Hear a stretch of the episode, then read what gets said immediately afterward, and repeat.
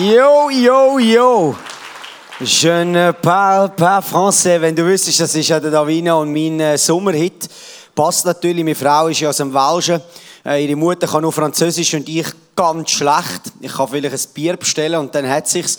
Und äh, darum, das Lied hat mich einfach angesprochen, als ich das äh, gehört habe im Radio ganz persönlich. Meine Kinder lieben es auch. Es läuft bei uns eigentlich immer, ist auf meine Spotify äh, Hitlist.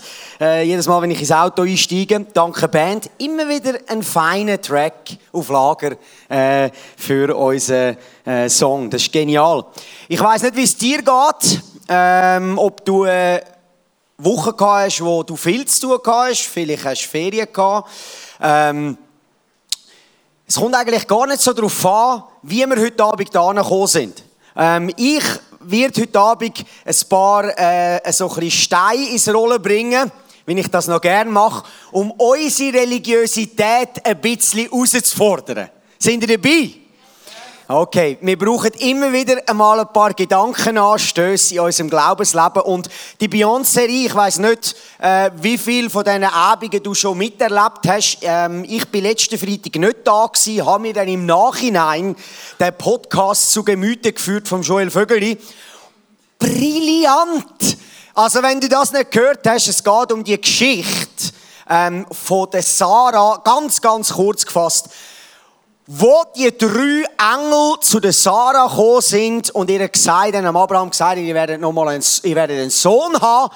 Und Sarah hat gelacht, so ein hämisches Lachen, so ein Lachen, wo man fast als ein Auslachen, ich doch nicht, ich bin schon so alt. Und Gott kommt und verwandelt das Lachen, das zynische Lachen, in ein Gelächter in eine freudige Frau, die wirklich mit 90 noch Mutter geworden ist. Und wir steigen die ein bisschen vorne dran in dieser Geschichte und es passt mega gut. Heute geht es um einen Bundesbeschluss. Ich habe als Titel, wenn Gottes Erbarmen unsere Ungeduld trifft. Du wirst noch ähm, rausgespüren, um was es geht. Wir sind heute ein bisschen in der Bibel.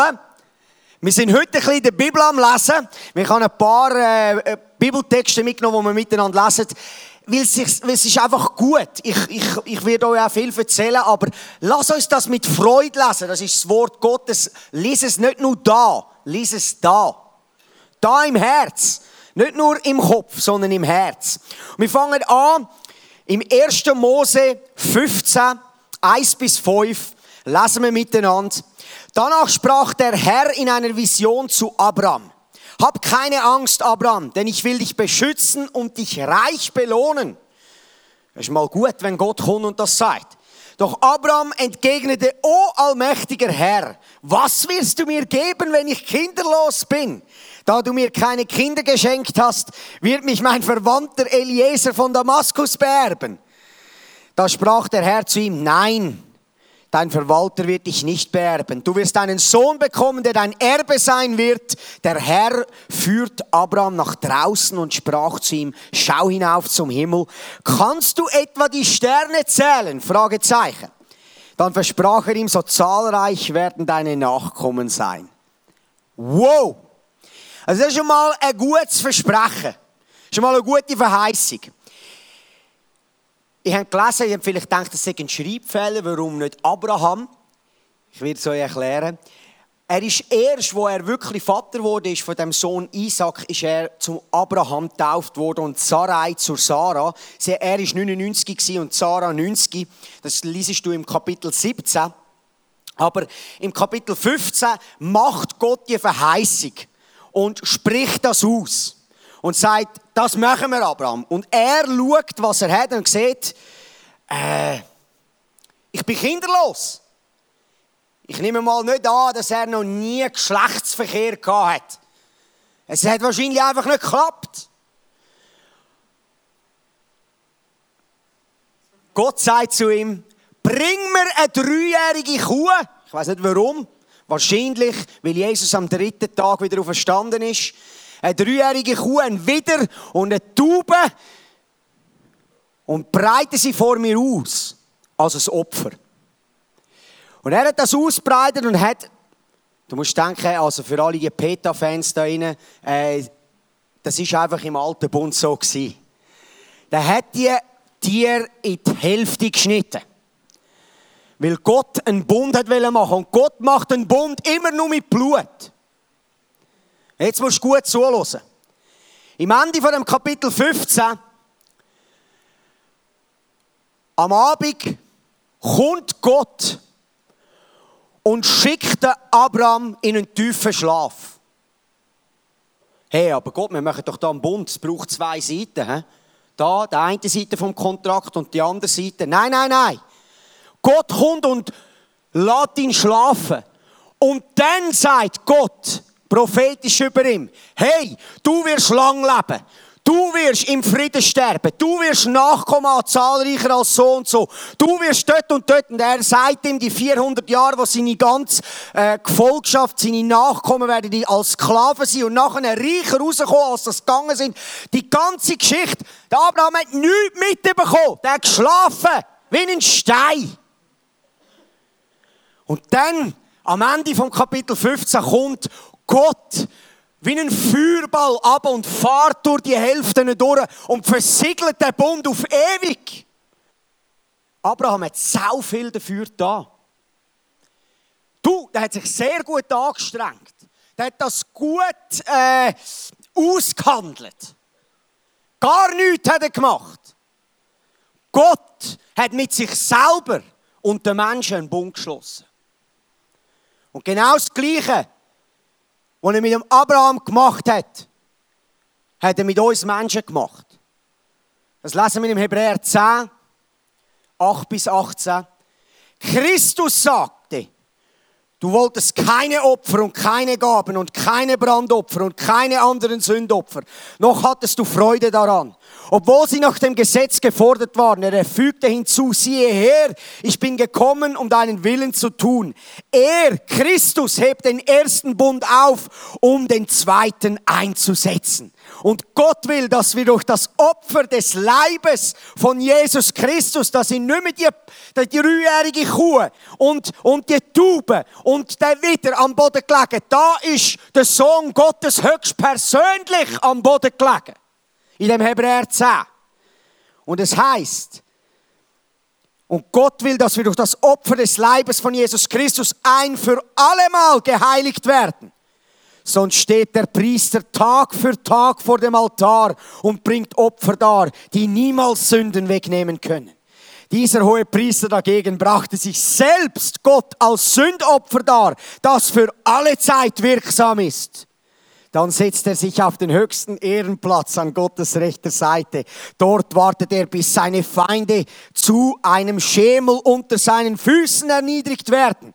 Denn durch dieses eine Opfer hat er alle, die er heiligt, für immer vollkommen gemacht. Wow! Auch der Heilige Geist versichert uns das. Er sagt, dies ist der neue Bund, den ich an jenem Tag mit meinem Volk Israel schließen werde, dass sie mir inkludiert. Da sind wir dabei, spricht der Herr. Ich werde ihr Denken mit meinem Gesetz füllen und ich werde es in ihr Herz schreiben. Und er fügt hinzu, und ich werde nie wieder an ihr Unrecht und ihre Sünden denken. Wenn Sünden vergeben worden sind, was? Wenn Sünden vergeben worden sind, ist es nicht mehr notwendig, Opfer zu bringen. Ich schwitze jetzt schon, wenn liebe Freunde, das ist ein zweiter Bund, wo wir gar nichts dafür beitragen haben. Du hast geschlafen, ich auch. Da ist ein Gott gekommen und hat einen Bund geschlossen mit der Menschheit. Und zwar alle Menschen. Und er hat gesagt, euch vergeben. Du sagst, hey, halt! Bitte, Tom, das kann doch nicht sein. Verstehst du? Wenn du willst, wie der Abraham und Sarai dazumals, der Bundesbeschluss selber bewerkstelligen, dann kommst du in Scheiß ziehen. Und über diese Geschichte reden wir jetzt dann. Wie sie sich selber in Scheiße geritten haben. Weil sie gedacht haben, wir müssen jetzt die Verheißung Der Bund, den wir mir jetzt, Gott hat gesagt, wir werden ein grosses Volk sein, also lass uns schauen, dass wir Kind machen können. Wenn es mit meiner Frau nicht geht, dann halt mit jemand anderem. Das Problem ist, im Reich Gottes musst du alles empfangen. Du kannst für nichts arbeiten. Jakobus 1,17. Wir müssen eins vorgehen. Alles, was gut und vollkommen ist, wird uns von oben geschenkt, von Gott, der alle Lichter des Himmels erschuf.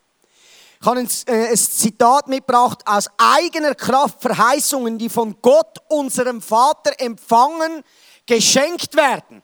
Selber zu erarbeiten sind mühsam und enden in Selbstgerechtigkeit, Stolz und Unbarmherzigkeit. Oder das mal überlegen. Jedes Mal, wenn du in deinem christlichen Leben etwas überwunden hast und du triffst jemand anderes, der noch an dem vielleicht noch am Schaffen ist, egal was es ist, fühlen wir uns nicht immer ein bisschen besser als der neben uns. Ja, weißt da bin ich schon lange nicht mehr dran.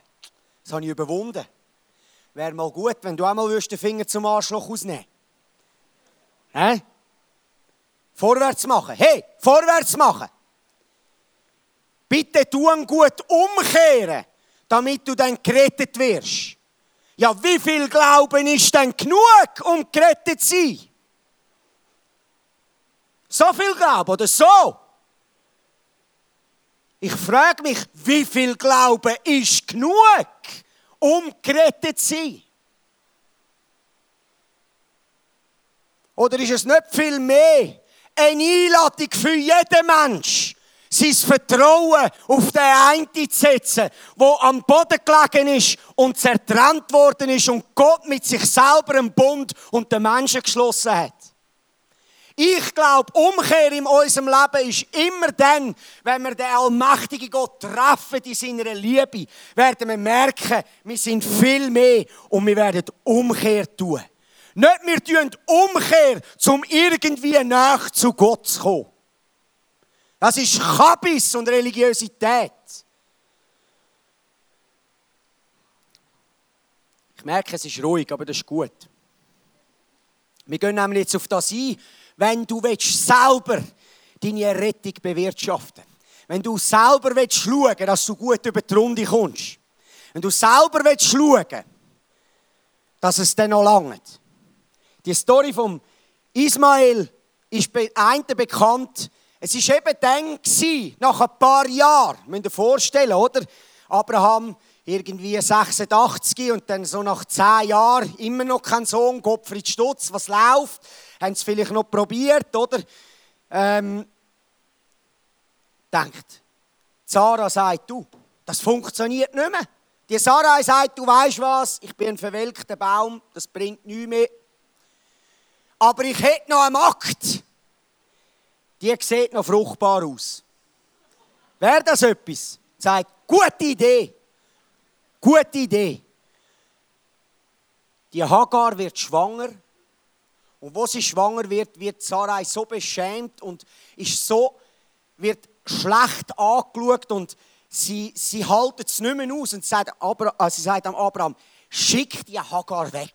Schick sie in die Wüste raus. Ich kann sie nicht mehr bei uns in der Sippe brauchen. Ich kann sie nicht mehr, ich halte es nicht mehr aus. Ich halte es nicht mehr aus, jeden Tag das zu sehen. Jeden Morgen stehe ich auf und sie schaut mich mit einem Lächeln an und ich weiss, ich sollte eigentlich die sein, die die Verheißung trägt und jetzt ist sie es. Im 1. Mose 16, 7 bis 13, ich habe es nicht auf dem Screen, aber sie ist in die Wüste rausgeschickt worden und sie war dort und hat sich parat gemacht zum Sterben. Ich lese es einfach gleich vor. Der Engel des Herrn fand Hagar in der Wüste neben der Quelle am Weg nach Schur. Er sprach zu ihr, Hagar, Sklavin von Sarai, woher kommst du und wohin gehst du? Wie er nicht gewusst hat, woher, woher sie kommt und woher. Ich finde es so genial, wie sie einfach mich so Fragen fragen, obwohl sie es schon wissen. Ich bin auf der Flucht vor meiner Herrin Sarai, antwortete sie. Da sprach der Engel des Herrn, kehr zu deiner Herrin zurück und ordne dich ihr unter. Ich werde dir mehr Nachkommen geben, als du zählen kannst. Du wirst einen Sohn bekommen, nenne ihn Ismael. Denn der Herr hat dein Hilferuf gehört. Dein Sohn wird ungezähmt sein wie ein wilder Esel.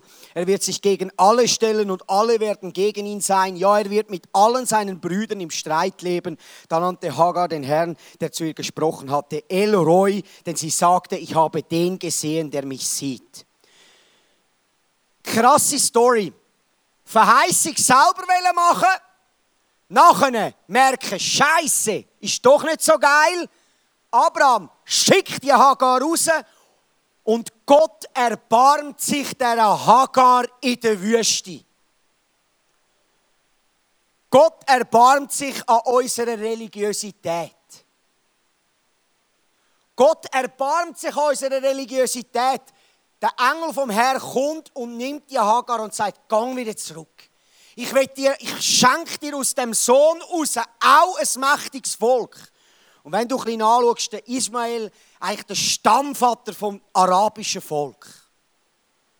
Ein riesiges Volk, ein mächtiges Volk sind immer viel in Kämpfen und sie werden gegeneinander, das hat er alles da schon prophezeit. Aber ein mächtiges Volk, ein Volk, das gesegnet ist, von Gott persönlich. Uh, hey, geht das? Ja, lies es. Im 1. Mose 21, 8 bis 21, wenn der Gnadenbund an Gewicht, an Gewicht gewinnt.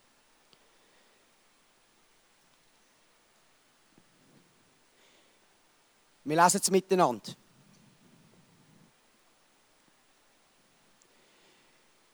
Isaac wuchs heran. Wir müssen vielleicht kurz, zum, äh, dass, er, dass er mitkommt. Wir sind jetzt im Kapitel 21. Ich habe gesagt, im Kapitel 17 kommt die Namensänderung. Sarai wird wirklich schwanger und sie kommt einen Sohn über, dem Isaac. Das haben wir letzte Woche gehört. Du darfst gerne den Podcast hören. Und jetzt lesen wir im 1. Mose 21. 1. Mose 21, 8 bis 21. Isaac wuchs heran und brauchte schließlich nicht mehr gestillt zu werden. In dieser Phase sind wir jetzt in die Heime auch gerade so nach sieben, acht Monaten äh, absetzen. Ich weiß nicht, wie lange das dort gestillt haben, wahrscheinlich noch ein länger. Aus diesem Anlass veranstaltete Abraham ein großes Fest. Sarah aber beobachtete, wie Ismael, der Sohn von Abraham und ihrer ägyptischen Sklavin Hagar, sich über Isaac lustig machte. Da forderte sie Abraham auf, jagt diese Sklavin und ihren Sohn fort. Versteht ihr? Also schon mal fortgejagt, Scheiße. Und jetzt, wo die Verheißung da ist, kommt wieder. Hey, die können es einfach nicht miteinander. Das sind wie zwei. Bitte, Abraham, jag die Sklavin Hagar wieder fort. Bitte. Und er sagt da, ihren Sohn Wort, ich will nicht, dass mein Sohn Isaac sich mit, unserem, sich mit ihm unser Erbe teilen muss.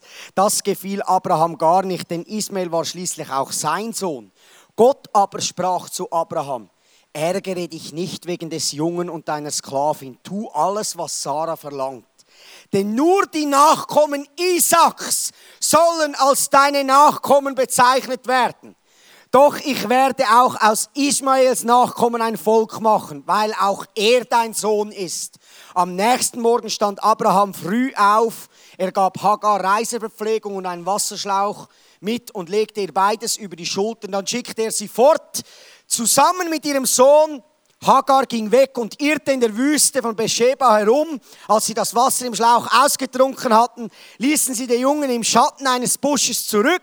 Sie selbst ging noch etwas weiter und setzte sich ungefähr 100 Meter entfernt auf den Boden.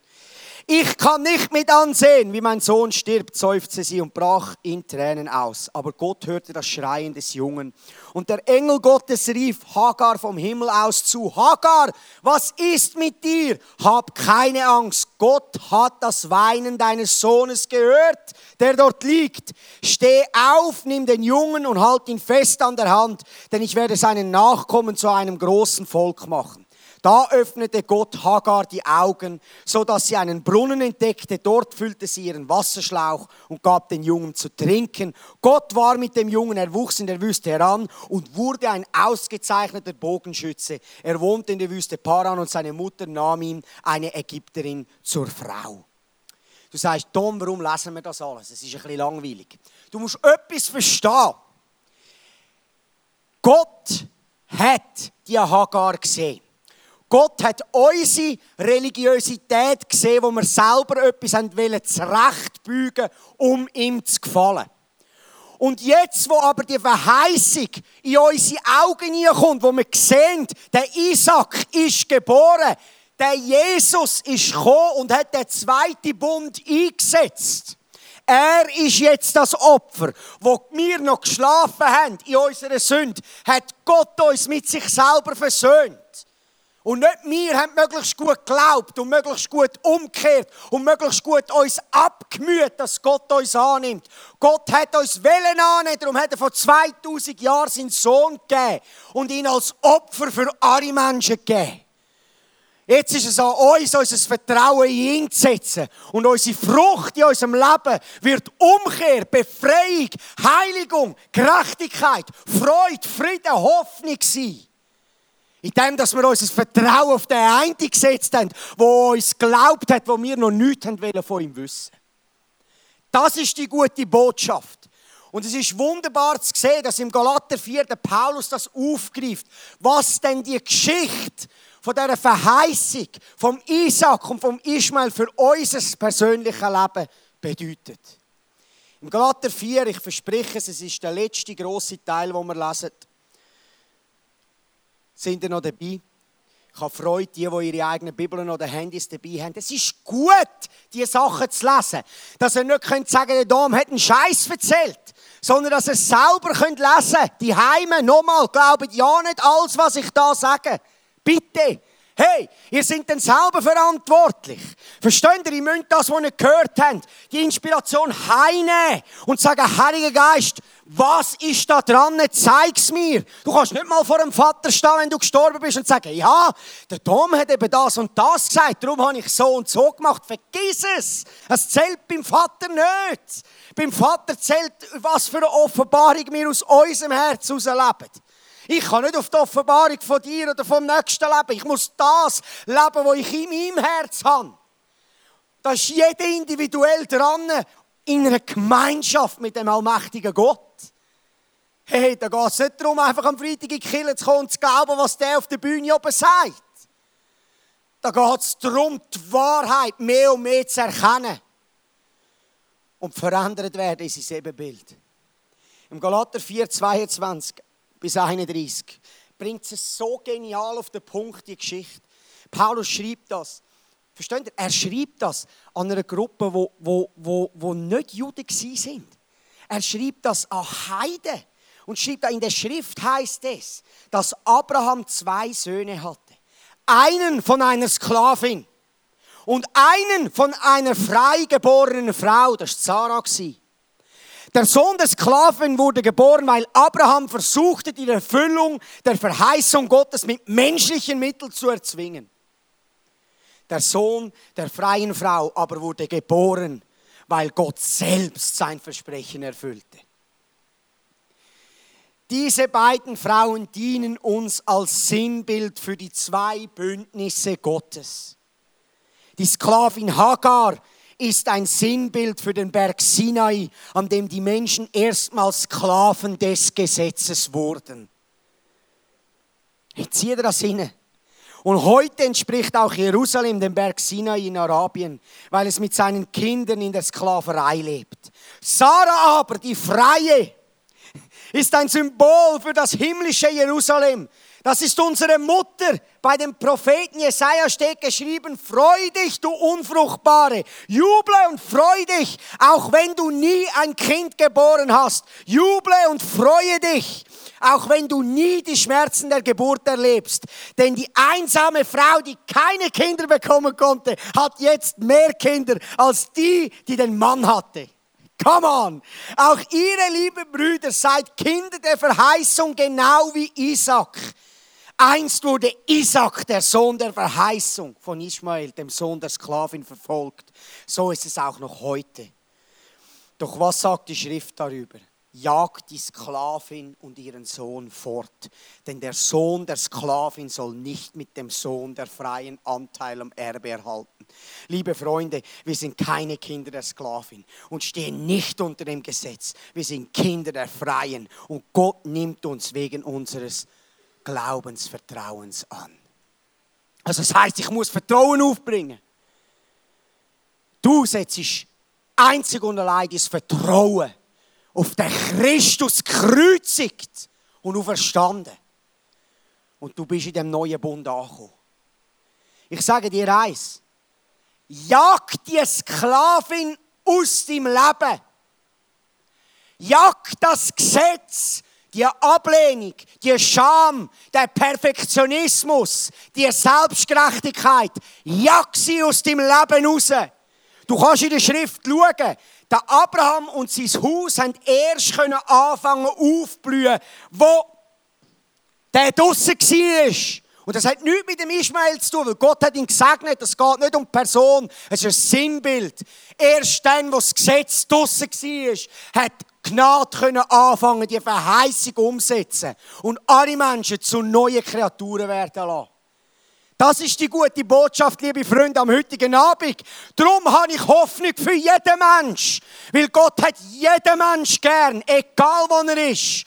Und es hat sehr wenig mit uns zu tun und sehr viel mit ihm. Er hat den Schritt gemacht. Ich sage es euch.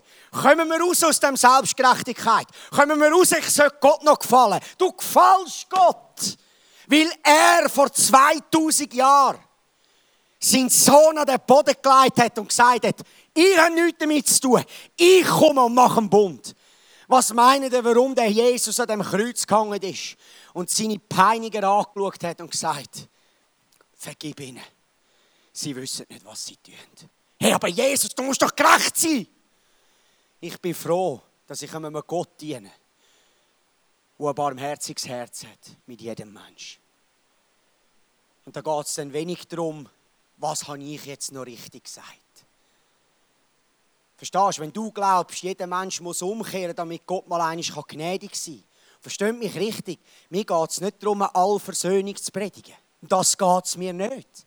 Mir geht es darum, einen Gott zu präsentieren, wo alle Chips auf all in hat, für jeden Mensch. Jetzt liegt es einfach, dass wir sagen dürfen ich nehme das Geschenk an. Gott schickt niemand in eine Hölle. Wir Menschen selber wählen, was wir wollen. Da ist ein Vater, der jeden Mensch liebt. Verstehst du? Wenn du denkst, im 17. Jahrhundert in Botswana ein, äh, irgendein äh, ein, ein Stammeseingeborene gestorben ist und nie ein Übergabegebet hat, dass er ewig irgendwo in einer Hölle brennt, dann hast du ein religiöses Problem. Dann hast du ein tiefes religiöses Problem und brauchst Hilfe. Da ist ein Gott, der seine Schöpfung liebt. Und da ist ein Mystery.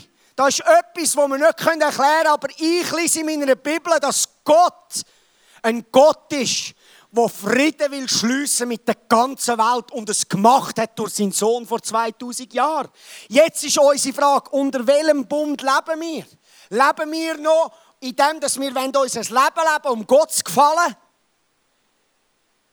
In einer Selbstgerechtigkeit, in einer Arroganz, wie ich es manchmal. Ich lese Posts auf Facebook und ich schäme mich. Ich schäme mich für Leute, die sich Christen nennen. Ich schäme mich wie ein Hund.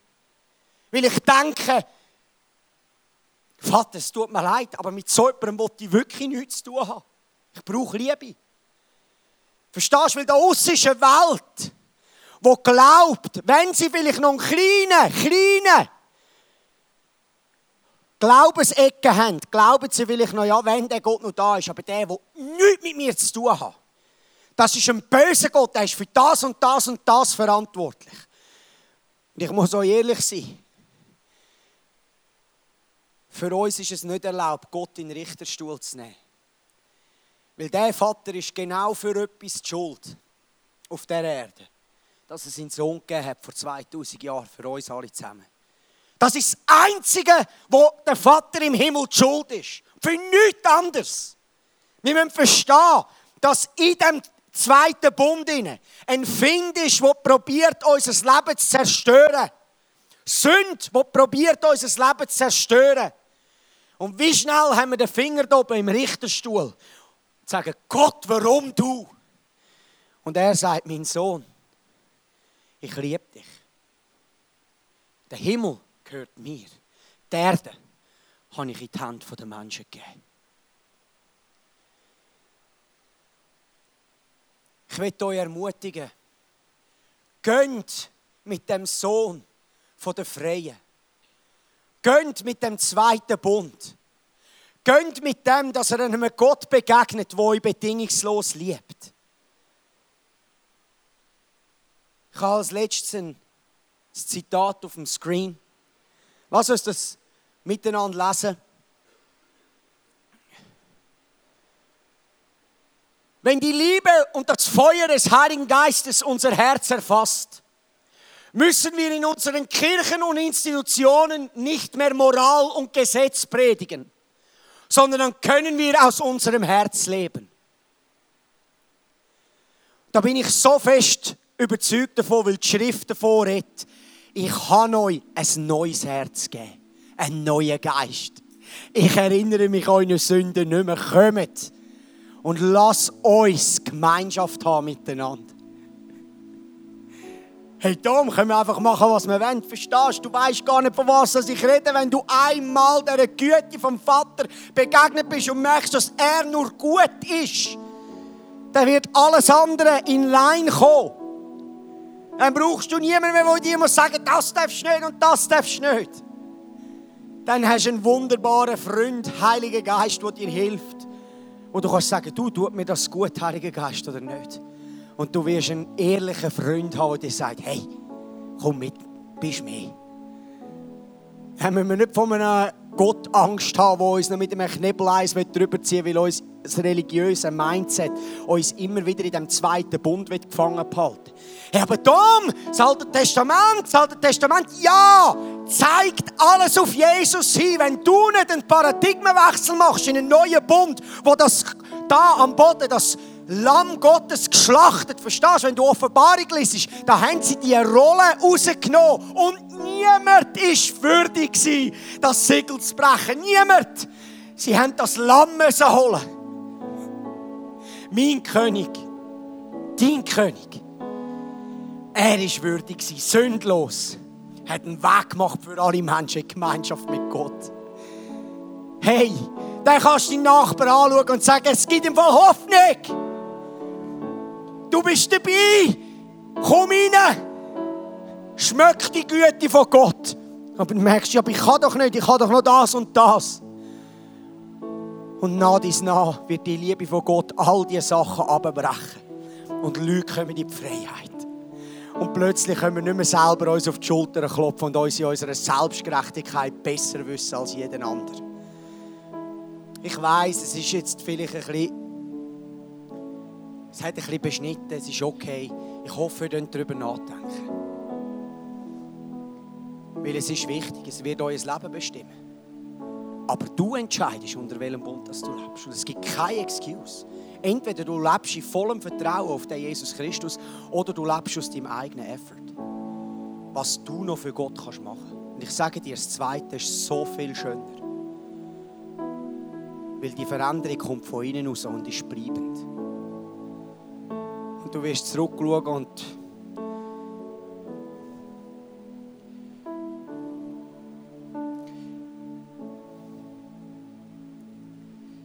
als ich vor zehn Jahren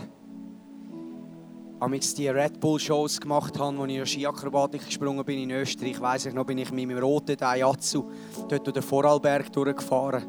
Ich hatte meine Abschlussprüfungen und ich habe zu Gott gesagt, bin frisch mit Jesus unterwegs. Ich habe gesagt, Jesus, weißt du, was mir wirklich gefallen wäre, wenn ich mal Familie haben könnte. Eine gute Frau finden. Das würde mir wirklich Freude machen.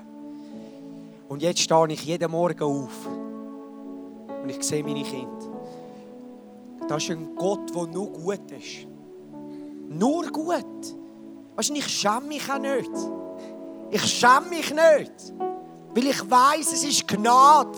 Da hat mich einer gesehen, der im Fall mit mir nicht alles gestummen hat. Bis heute nicht. Aber ich vertraue auf seine Gnade und ich hoffe es du auch. Heute Abend. Und wir singen jetzt einen Song, Reckless Love. Mach deine Augen zu du weißt, von was du getrieben wirst. Und wenn du von einem religiösen Geist getrieben bist, wenn du von einem Geist von Perfektionismus getrieben bist, dann glaube ich, heute Abend ist Freiheit da. Um das zu brechen und zu sagen, ich weiß dir den Weg, geh aus meinem Leben raus. Du gehörst nicht da Ich lebe mit dem Sohn der Freien. Ich lebe mit dem Isaac. Ich lebe mit dem Jesus Christus der sich für mich selber hingegeben hat, damit ich frei sein darf und ihn wieder spiegeln auf der Erde. Lass es miteinander den Song, du darfst aufstehen, darfst mitworshipen. Einfach das geniessen. Ich will dir einfach noch segnen zum Abschluss. Jesus, ich danke dir für all das, was du da hast, für all das, was du aufgerührt hast. Und ich danke dir, dass du ein Gott bist, der uns in die Freiheit führen will. Und nicht in eine Freiheit, die irgendwie oberflächlich ist, sondern eine Freiheit, die basiert ist auf der Schrift, die klar, klar und wahr ist. Und ich danke dir dafür, dass heute Abend alle religiösen Mächte gebunden werden, gebrochen werden, dass wir diesen, Perfekt, Geistern vom Perfektionismus, diesen Geistern von der Religiosität, vom Stolz, von Überheblichkeit, von der, von der, von, von, von der Selbstgerechtigkeit, können Schranken weisen, Türen aufmachen und sagen, raus mit dir! Du gehörst nicht in mein Leben nie. Ich vertraue auf das Opfer von dem Lamm Gottes, das geschlachtet worden ist vor den grundlegenden Festen der Welt, wie es in Epheser 1 heisst. Danke so viel mal, Jesus, dass du das in all unserem Leben machst. Und du Gott von der Freiheit bist. Und Gott, der will, dass jeder Mensch in die Gemeinschaft mit dir eintritt. Und für das danke ich dir.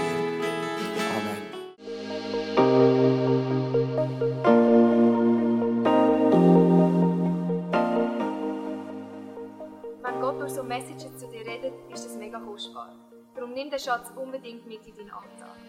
Vielleicht machst du gerade noch eine Notiz zu diesem Thema oder redest mit Jesus in einem Gebet noch selber drüber. Es ist unsere Leidenschaft als ICF 20s, junge Menschen zu begleiten auf ihrem Weg mit Gott und sie dabei zu unterstützen. Hey, und wenn du den ICF 20s willst besser kennenlernen dann komm doch vorbei. Wir treffen uns jeden Freitagabend in der Samsung Hall in Stettbach. Du findest uns natürlich auch online, auf Social Media wie Instagram, Facebook und Snapchat. Dort kannst du dich informieren über Smart Groups, Camps oder was sonst noch so bei uns in der Kirche. Danke fürs Hineinklicken. Bis zum nächsten Mal.